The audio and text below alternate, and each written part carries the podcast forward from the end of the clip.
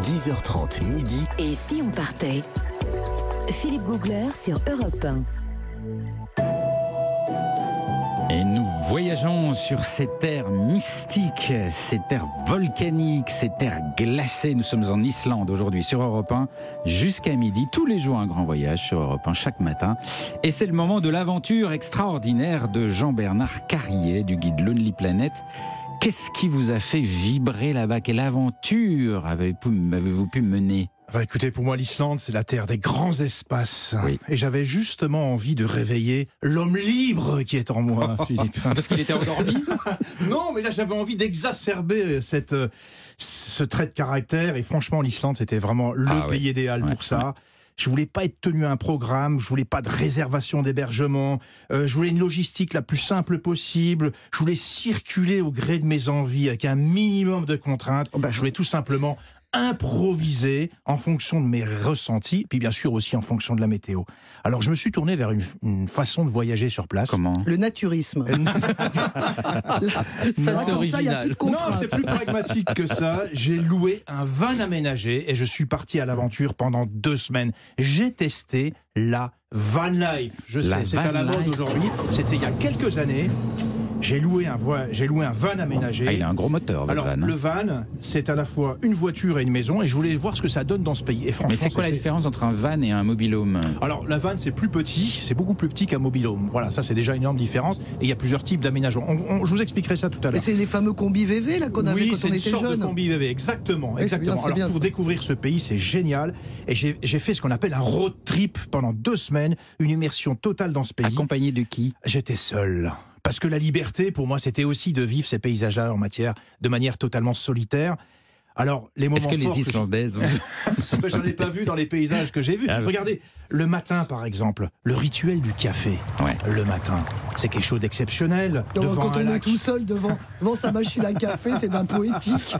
Non mais, je le puis, comprends. voyage. non mais je le comprends parce que devant des paysages d'Islande, c'est ça doit être dingue. Et là, ça doit être dingue. transperce les, les pores de la peau. Et puis, la fameuse lagune glaciaire dont on a parlé avec Ouais. David, le Jökulsárlón. Je me suis arrêté, vous savez quand?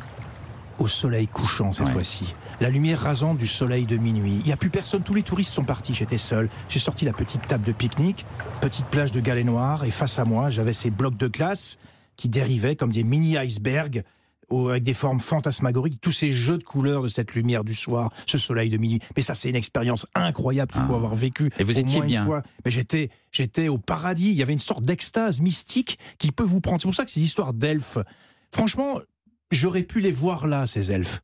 Vous les avez paysage- ressentis? Et on ressent quelque chose qui est, euh, qui est quelque chose de l'ordre du surnaturel dans ce genre de paysage. Et ça, c'est vraiment incroyable.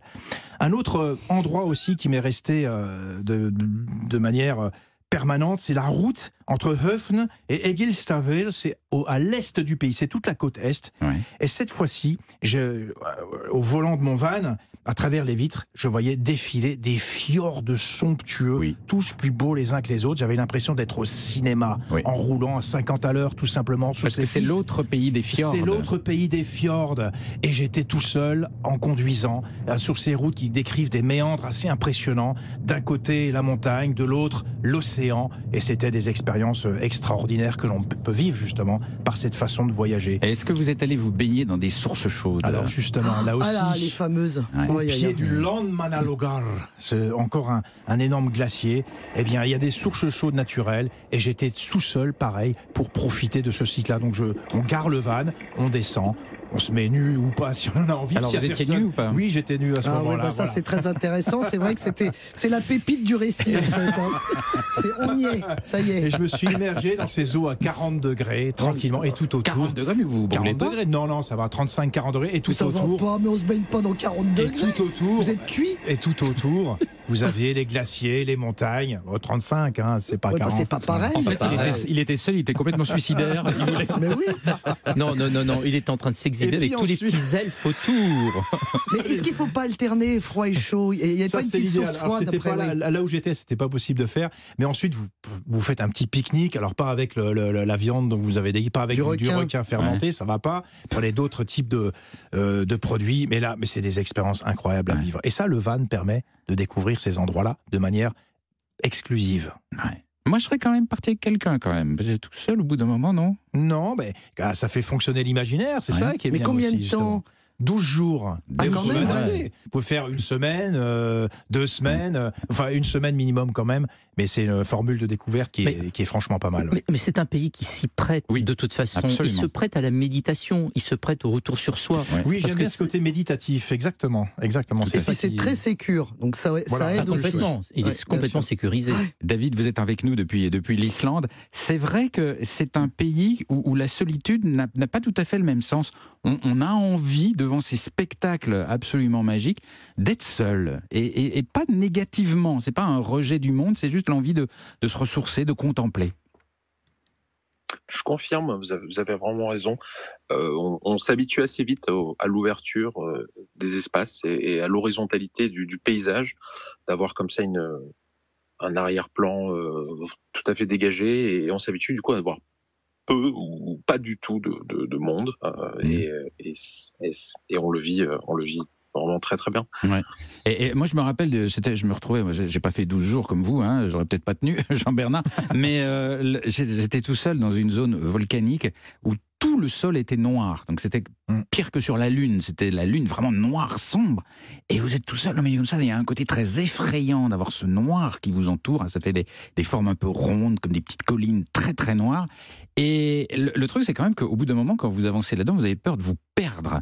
Parce que, parce que tout se ressemble. Et euh, c'est pas dangereux, on peut pas se perdre, David, quand même, dans ces endroits quand on est tout seul. Clairement, vous faites référence aux, hautes terres d'Islande qui, euh, qui reste l'une des, des grandes et dernières étendues euh, sauvages d'Europe. Et là, vous, vous avez des paysages qui, qui sont assez intimidants, effectivement, quand vous vous retrouvez dans, dans des champs de lave entièrement noirs euh, où la roche est torturée. Et, oui, là, de se retrouver seul et pris, par exemple, dans des conditions climatiques euh, dangereuses font que vous pouvez être dans de mauvais draps. Donc, il faut quand même faire attention. Il faut quand même faire attention. Merci, David. Restez avec nous. Dans un petit instant, nous allons retrouver euh, Christophe Mercier qui va nous expliquer comment toujours revenir pimpant, fringant, en bonne santé d'une grande randonnée en Islande. À tout de suite sur Europe 1. Et si on partait?